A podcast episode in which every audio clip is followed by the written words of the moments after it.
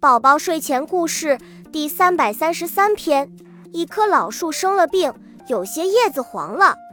一个医生飞来，落在树上。他用嘴这里敲敲，那里敲敲，找到了生虫子的地方，就啄一个洞。他伸进长舌头，把虫子一个一个的勾出来吃。吃完虫子，张开翅膀飞走了。老树的病让医生治好了。慢慢的长出新叶子来，这个医生就是啄木鸟。